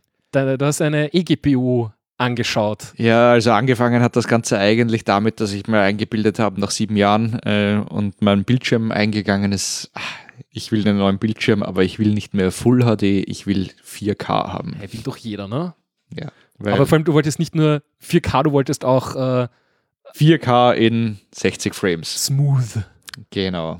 Äh, Unteres Verhandlungsniveau. Naja, drunter ich habe geht's letztens äh, auf Linus Tech Tips wieder gesehen, die haben den 144 Hertz äh, Spielemonitor gehackt und es ist gar nicht einfach, diese Datenraten da überhaupt an den, Mo also diese, diese Wiederholraten an den Monitor zu liefern. mhm. Ja, das glaube ich gerne. Also 120 geht irgendwie so noch, aber äh, quasi die neuen Monitore können 144 schon und das ist dann Gut, das heißt, neuer, neuer Bildschirm musste her. Neuer Bildschirm musste her und dann äh, kam gleich einmal die Ernüchterung, äh, dass das neue äh, Notebook mit, einer, äh, mit einer Intel äh, Onboard Onboard 620 äh, Grafikkarte nischt. will das nicht. Nicht also, nur die Wiederholrate, sondern eigentlich auch die 4K-Auflösung, oder? na, War die das 4K-Auflösungen sind schon gegangen, Aber- aber, Auch, ja, wirklich im, im Desktop-Betrieb, ja, YouTube ist und so. gegangen. Das, das, 4K-Videos. Äh, 4K-Videos, äh, nein, 4K-Videos, ja, es, es hat zum Abspielen begonnen, aber es war mehr so, so zwei Okay. Frames, fünf Frames pro Sekunde. Was aber nicht an der, an der Verbindung lag, sondern wirklich an der, an der Grafikkarte mit dem Durchsatz. Ja, ja, also die, die, äh, da konnte man beobachten, die ist angestanden äh, bei ihren Mhm. 100 Prozent. Äh, Was man sich jetzt nicht denkt, äh, mein Gott, na, Video es soll ja nur abspielen, so viele Pixel anzusteuern, das kann ja nicht das große Problem sein, wenn das Ding Spiele rechnen kann. Doch. Aber offenbar äh, ist das einfach Bandbreite, ne? ja, das dürfte wohl so sein. Ich meine, 4K sind halt immer noch viermal so viel wie Full HD. Und äh, ich meine, ich habe es davor auch nie ausprobiert, vier Full HD-Bildschirme ans No- an, äh, an den Laptop anzuschließen. Ähm, Wenn man sich so überlegt, wird schon wieder äh, anschaulicher, was das Ding eigentlich tut. Äh. Äh, In was für ein Fall. Monitor ist es denn geworden? Äh, es ist ein äh, LG, ich weiß jetzt gar nicht die, die, die Bezeichnung, aber es ist ein IPS-Display geworden äh, mit, einem, äh, mit einer fast vollständigen äh, sRGB-Farbraumabdeckung. Aber, f- f- aber vier, also ein IPS-Display in 4K in was 27 Zoll hast du gesagt? 27 Ja. Zoll, ja genau. Gut, das heißt, Sinnvolle Größe. ist jetzt nicht so gelaufen wie gedacht. Ist jetzt nicht Wie so hast du es gelaufen. gelöst? Ja, Oh, hast du es gelöst? Hast Ja. gelöst? Fragezeichen. Ja, es ist eine Frage, wie man das definiert am Anfang.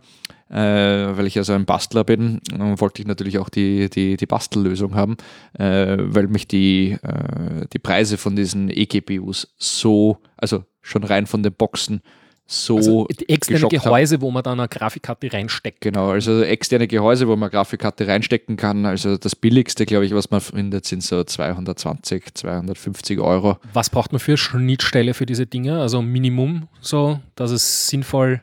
Oder welche gibt es? Welche, äh, wo, wo kann ich das anschließen? USB 3 wird sich nicht mehr ganz ausgehen. Das oder? geht sich nicht aus. Also du brauchst einen äh, Thunderbolt 3 oder Minimum einen Thunderbolt 2 Anschluss. Also ähm, ich glaube diese, diese 20 äh, Gigaflops pro Sekunde oder so. Das, Gigabit oder Giga- Gigabyte es ist, oder sowas. ich glaube, sie geben es in Flops an oder so. Aber. Äh, Flops ist eigentlich die Rechenleistung. Also es Ja, ist keine, keine Datenübertragungsrate. ja, nicht? Nein. Okay. Also ich glaube, das mal ist pro das, Sekunde? Nein, nein, Busspeed pro Sekunde, also ganz normal. Äh, das, ist, das ist ja im Endeffekt nichts anderes als ein externes äh, PCI Express über ein bisschen anderes Protokoll, aber im Grunde ist es PCI Express Genau. äh, mit einem Kabelanschluss. Ja. Oder eben, dritte Möglichkeit, direkt an einen äh, PC Express Mini anschließen. Ähm, das ist auch möglich. Also wenn, wenn das Notebook quasi einen PC Express Slot hat, diese, diese Kartenanschlüsse oder, oder muss, muss man das wirklich aufschrauben und Genau, also die, die, äh, die Hacking-Lösung, die, die da gegangen wurde, äh, ist eigentlich die, unten ein Loch in, ins Notebook reinmachen und den PC Express Mini freizulegen. Äh, wenn das Notebook das hat, Wenn das Notebook dann noch einen freien hat. Ja. Und äh, dann eben die externe GPU da direkt an den PC Express Ist, Mini ist, das, ist das dann eine Lötlösung oder hat das Notebook dann einen Anschluss irgendwo, wo man so ein Flachkabel reinklemmen kann? Da musst du dann ein Flachkabel von unten Okay. hineinklemmen. Also das heißt, löten muss ich nicht. Nö. Und ich habe mir gedacht, nein, ich mache das gescheiter und werde meinen Thunderbolt 3 Anschluss nehmen und äh, den einfach äh, direkt, äh, weil der ja an den PC Express äh, angeschlossen ist, einfach hinüberrouten. Ähm, so dass ich eben eine von diesen billigen Karten verwenden kann. Äh, wenn man da auf Amazon schaut und so, äh, gibt es da auch äh, sehr günstige Anbindungen, Hm. äh, die mh, aber eigentlich hauptsächlich äh, fürs, äh, fürs Bitcoin-Minen äh, verwendet wurden. Ähm, hatte dann aber zu keinem Erfolg geführt. Also ich habe einen Monat damit rumgespielt, hat nicht funktioniert und dann letztendlich bin ich dann doch dabei gelandet, mir ein Gehäuse zu kaufen, eine Grafikkarte äh, zu besorgen, die mehr kann, äh, dort einzubauen und Was ja anzustecken. auch eine kleine Odyssee war, wenn ich mich erinnere, was du mir Welche, erzählt hast. welche ist es schließlich geworden? eine RX äh, 580 äh, von, äh, von Asus, äh, die, die Overclocked-Variante mit 8 Gig äh, DDR5.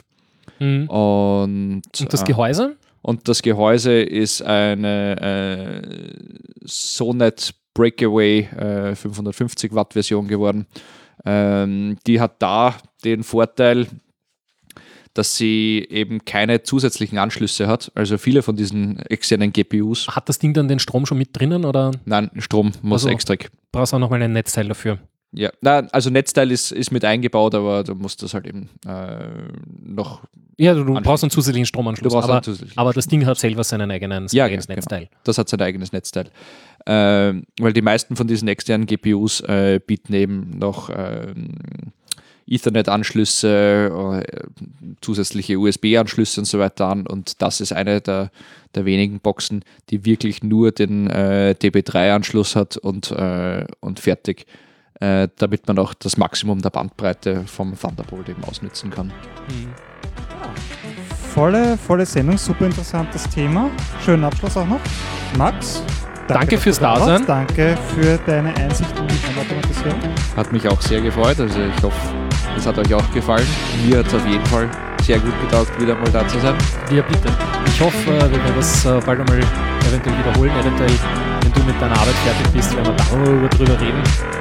Unter diesem Format oder einem anderen. Art. Aber äh, ja, äh, danke fürs Zuhören. Äh, bis zur nächsten Folge. Äh, wir verabschieden uns. Mach's gut, ciao. Ciao, ciao.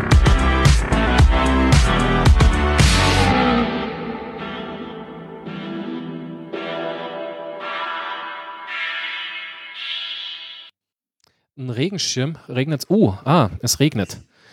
Es regnet ein wenig.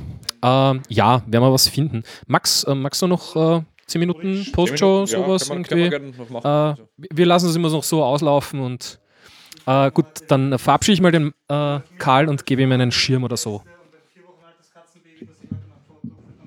Moi. Das super. Na gut, bisschen, bisschen Postshow machen wir noch. Bisschen Postshow machen wir noch. Ja. So.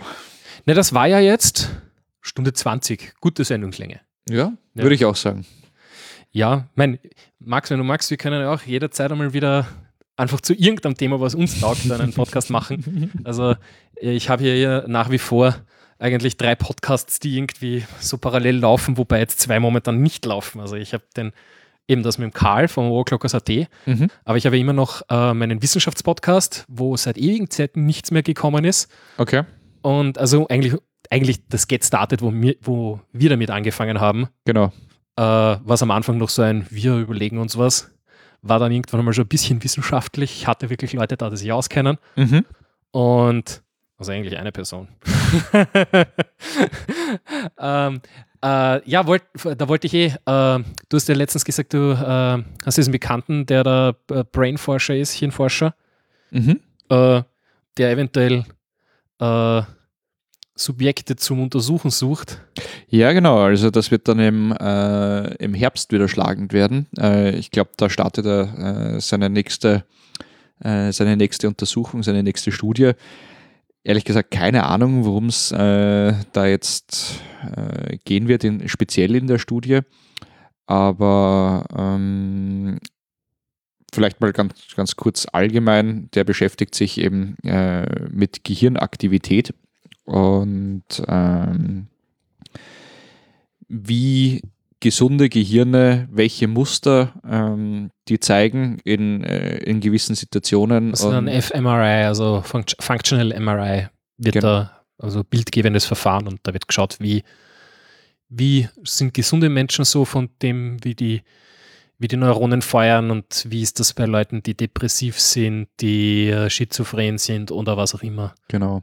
Und äh, die Richtung ist da jetzt eindeutig die, dass man versucht, auch diese Muster eben ins Hirn zu induzieren. Also sagen wir, äh, wir haben ein gesundes Muster und wir haben ein krankes Muster, ähm, dass eben das gesunde Muster in, äh, in das Hirn äh, induziert wird, um dem Hirn äh, wieder das gesunde Muster anzutrainieren. Also im Endeffekt ist es Physiotherapie fürs Gehirn. Mhm. Also ein bisschen, bisschen Matrix-mäßig Mhm. anstöpseln und wieder alles geht wieder. Naja, wie gesagt, also das, das wäre zum Beispiel auch, also falls der eben Subjekte sucht und, und wir würden uns da zur Verfügung stellen, würde ich das sagen, okay, wir machen das. Aber Ich würde das gerne machen. er, ja, ich würde das auch gerne machen. Es würde mich echt interessieren. Ich fände das cool, mal bei sowas mitzumachen.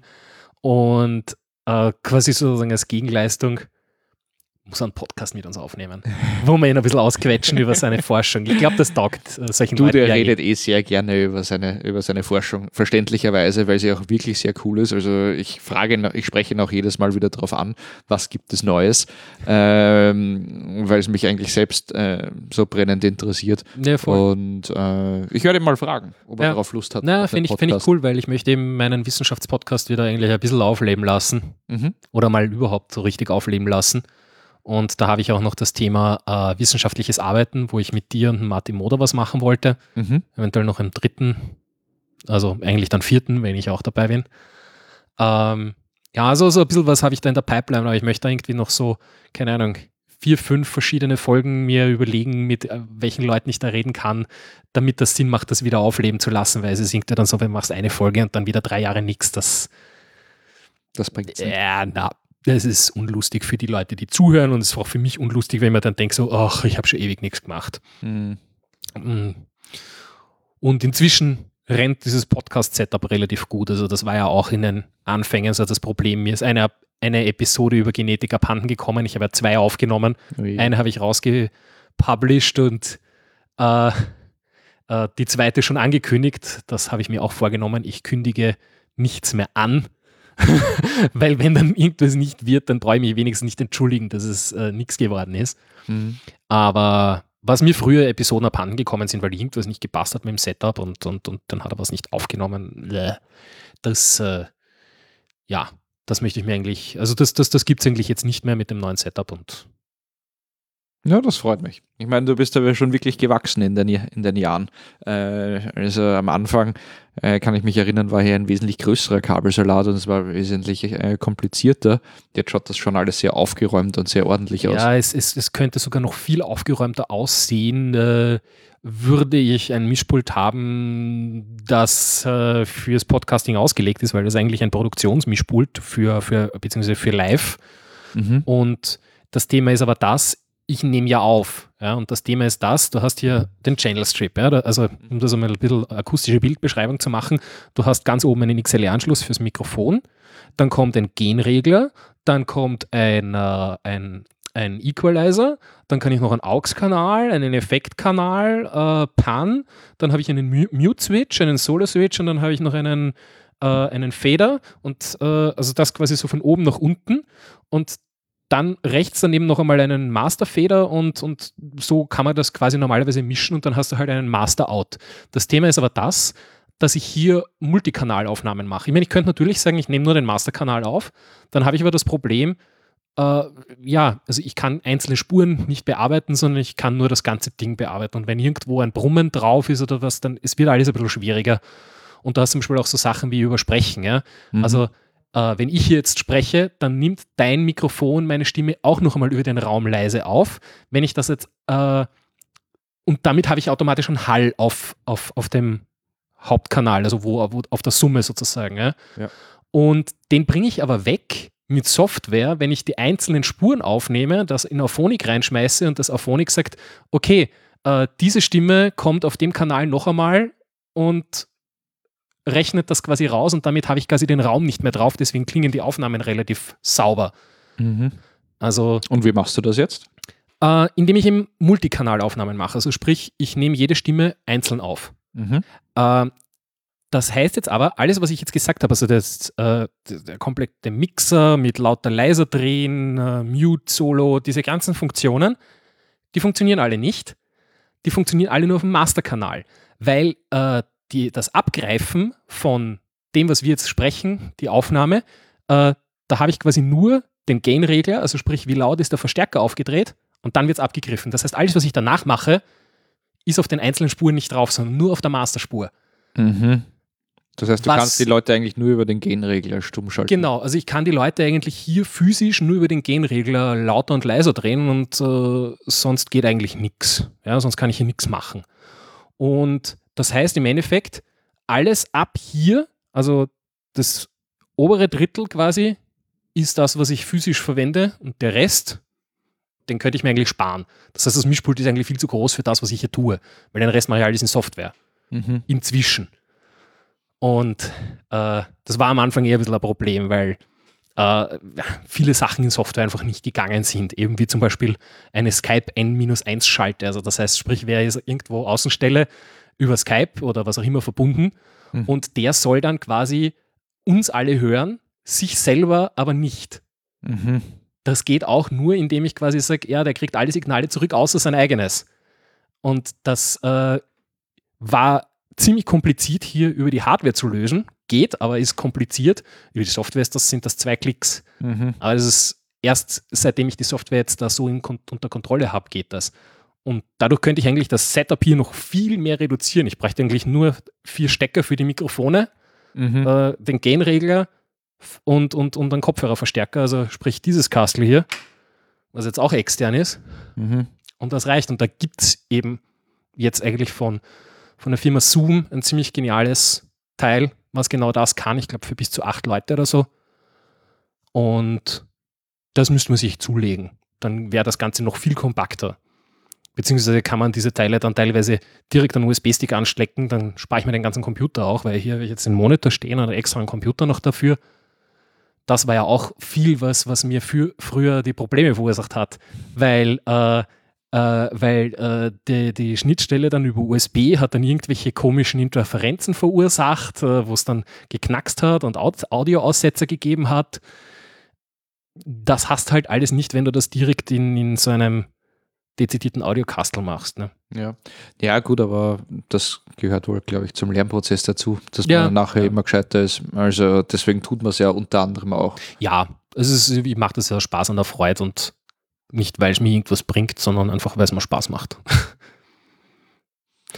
jo.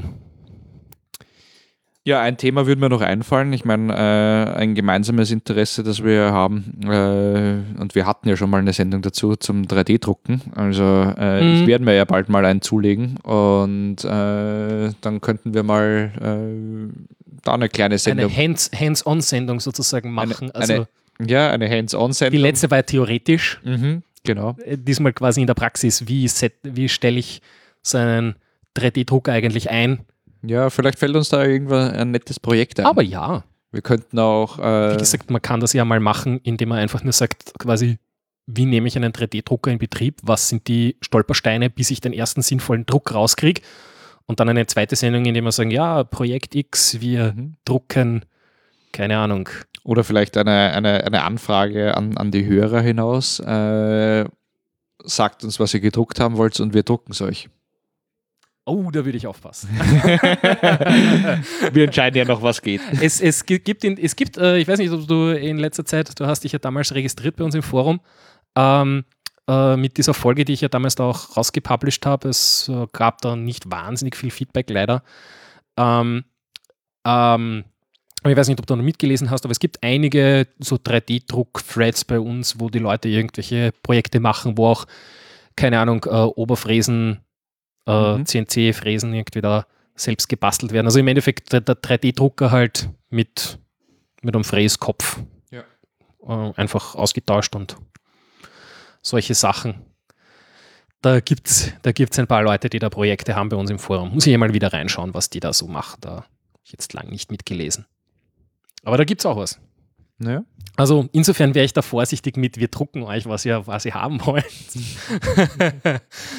Ah, ja. Aber das, das, das heißt ein, ein, ein, ein Dings, ein äh, FDM, ne? ja, es wird wieder ein FDM werden. Also Äh, sprich ja Filament äh, legen.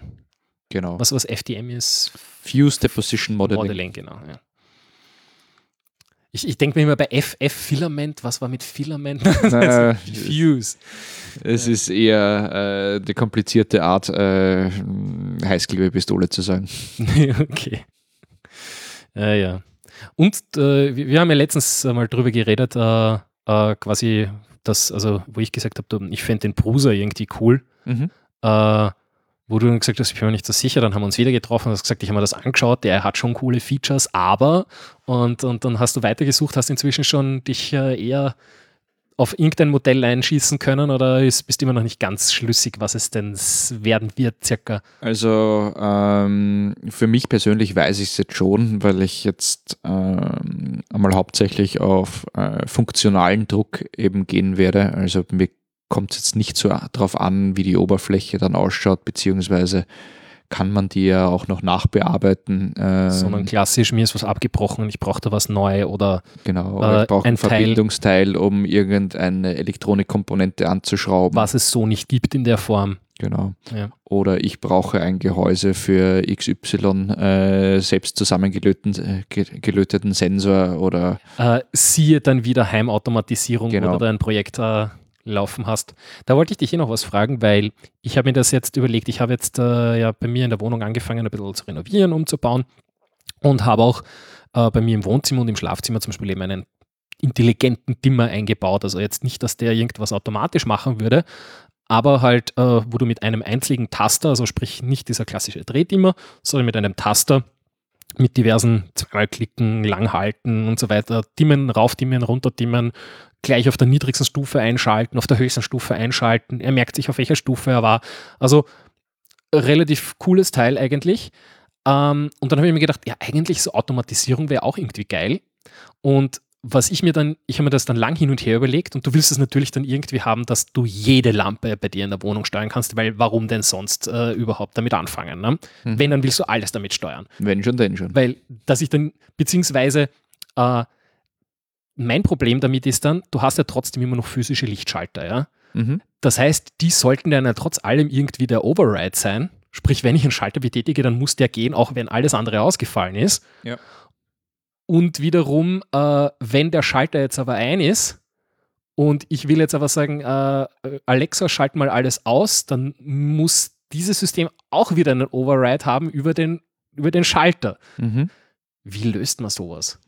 Äh, über Tasterfunktion. Also eigentlich, du musst alles wirklich auf Taster umstellen. Also du kannst keine Schalter mehr haben, du musst Taster haben. Das ist mal äh, die, Die oberste Voraussetzung. die Voraussetzung.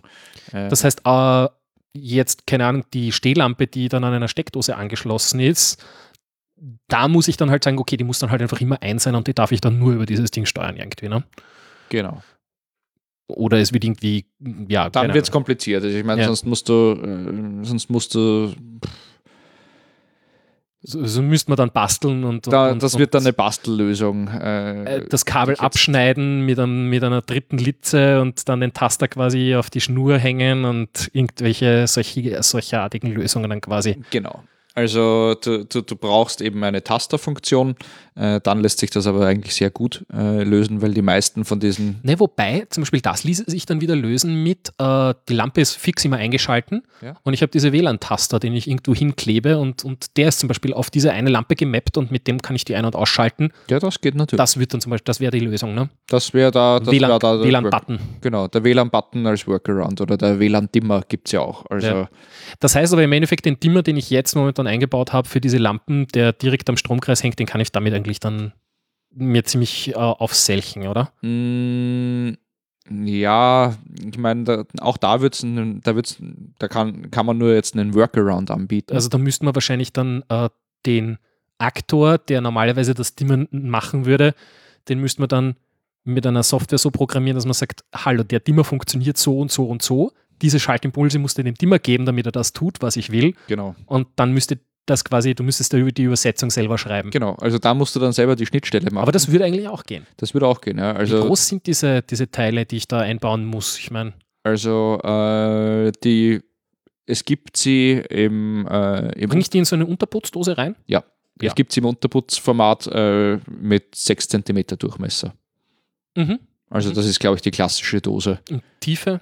Äh, die, also ein- sie ein, sind, an, sie sind an die Dosen angepasst. Also okay, mit, mit also einer, das heißt, in eine Dose passen sie rein. Hinter dem Schalter genau. müssen die reingehen. Ja, naja, also unter dem Schalter. Also du brauchst eine, du brauchst eine volle Dose, um sie anzustecken. Okay, also entweder eine sehr tiefe Dose oder eine zweite Dose drunter, die ich einputze. Genau.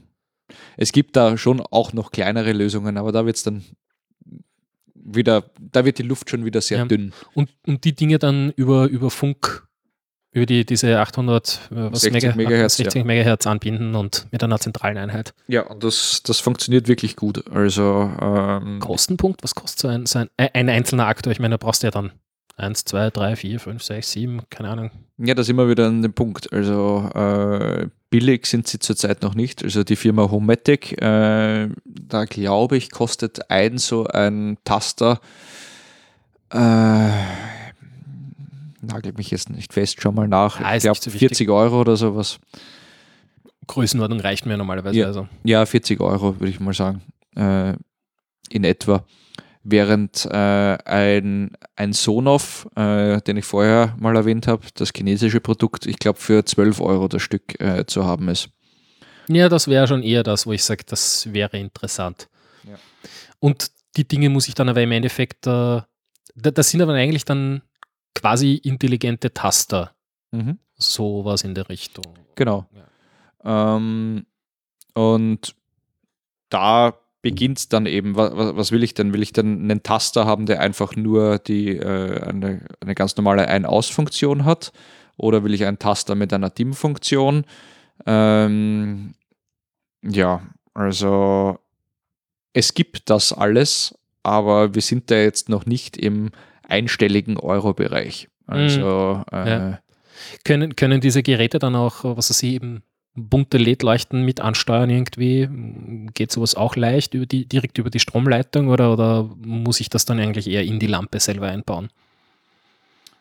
Ähm, also es gibt Dimmer, die äh, 12 bzw. 24 Volt, also äh, LEDs ähm, laufen ja entweder auf 12 Okay. oder 24 Äh, Volt. Es, beantwortet mir schon die Frage, weil die Leitung, die ich da rennen habe, sind 230 Volt. Das heißt also, das muss ich dann Genau. vor Ort, dort wo es gewandelt wird, machen. genau, eine LED braucht immer einen Wandler auf, äh, auf Direct Current, also, also auf Gleichstrom. Wobei ich natürlich jetzt das schon so 12 machen könnte. Ich 24 könnte zum Beispiel da, weil ich jetzt, wenn wir hier jetzt, hier jetzt sitzen, ich könnte eben hier jetzt Philips Hue reinschrauben, die Mhm. ich einschalte über den Taster und, und, und, und äh, der, macht das Ding, aber die Farbe mache ich über das Philips Hue System. Wobei jetzt das System, wenn ich dem jetzt sage, schalt mal ein und schalt auf Rot ein, eigentlich zwei Befehle rausgehen, nämlich einmal an den, an den, äh, an den äh, Sonoff, schalt mal diese Lampe ein und der zweite Befehl an, an den Philips Hue, ja, mach mal rot. Genau. Ja. Das, das heißt, eigentlich muss der Schalter gar nicht wissen, dass das rot ist, sondern das muss eigentlich nur die Lampe wissen, die das dann kann. Genau, das ist dann einfach eine, eine Kombination. Also da wird dann Aber das geht. Das geht. Da wird dann in diese Regel werden einfach zwei, äh, zwei Items integriert. Also das, das bezeichnet, also es gibt die, in, im Internet der Dinge gibt es die Things, das sind tatsächlich die Geräte, dann gibt es die Items, das sind die Funktionen von den Geräten äh, und dann gibt es eben die Rules, äh, wo du dann äh, Dinge miteinander verknüpfst. Mhm. Und wenn du jetzt Wo jetzt aber zum Beispiel eben das, äh, das Alexa nicht mehr wissen muss, dass da eigentlich zwei Geräte angesteuert werden, sondern das weiß nur mehr Hallo Lampe Wohnzimmer und Esstisch und Genau. die hat die Funktion Farbe und ein aus. genau, Und vielleicht noch dimmen. Genau, und das kannst du dann eben in den Hinter, äh, im Hintergrund dann eben Das heißt, das, das muss Amazon Alexa gar nicht wissen, sondern das Ding, das, das macht dann quasi die, die, der Unterbau. Ja, genau. Und bei dem Unterbau ist es eben so, äh, dass äh, Clicky-Bunti-Versionen möglich sind, aber halt äh, nur bis zu einem gewissen Grad äh, wirklich realisierbar sind. Ich Mhm. habe das noch nicht ausprobiert, äh, wie viel man mit Clicky-Bunti da machen kann. Aber Ja, ich äh, meine, diese, diese Dinge sind ja sowieso so. Ich meine, das ist eine Installationslösung, dass da, da muss ich physisch irgendwo Dosen setzen und Wand aufreißen und so. Äh, da dann sich hinzusetzen, zusätzlich noch, weil das dauert auch ein paar Stunden, äh, sich hinzusetzen und zu sagen, ja, dann programmiere ich das einmal rein und wenn das drinnen ist, dann rennt es eh.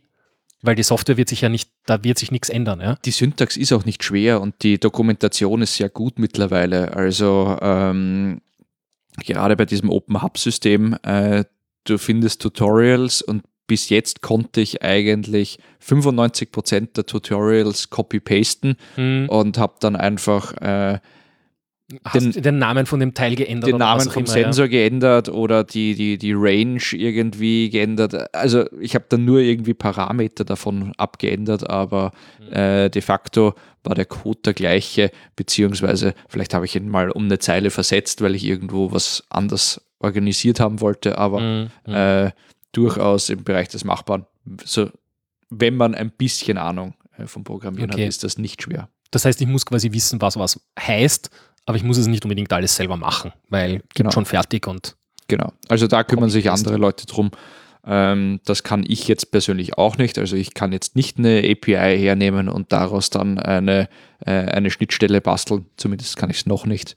ja. Ähm, weil solange man es nicht braucht, setzen sie nicht damit auseinander, sage ich einmal auch. ja ne? genau. Also Und mit ein bisschen Glück, crossed fingers, ja, brauche ich es eh nie. genau. Vielleicht kommt ja noch das Projekt, äh, wo ich das dann selbst anfassen muss, aber solange dieses Projekt noch nicht da ist, werde ich es Nee, noch nicht. nee. Ja, na, weil das ist eben sowas, was ich mir überlegt habe, nachdem, nachdem ich diese Dimmer eingebaut habe. weil, Äh, und dann habe ich gefunden eben von der Firma El Taco, wo meine Dimmer her sind, die haben eben auch Funkakt Funkaktoren. Ja. Die kosten ein Hunderter das Stück. Und dann habe ich mir so gedacht, boah, 100 Euro für sowas, ja. Habe ich mir dann gedacht, na, mache ich nicht.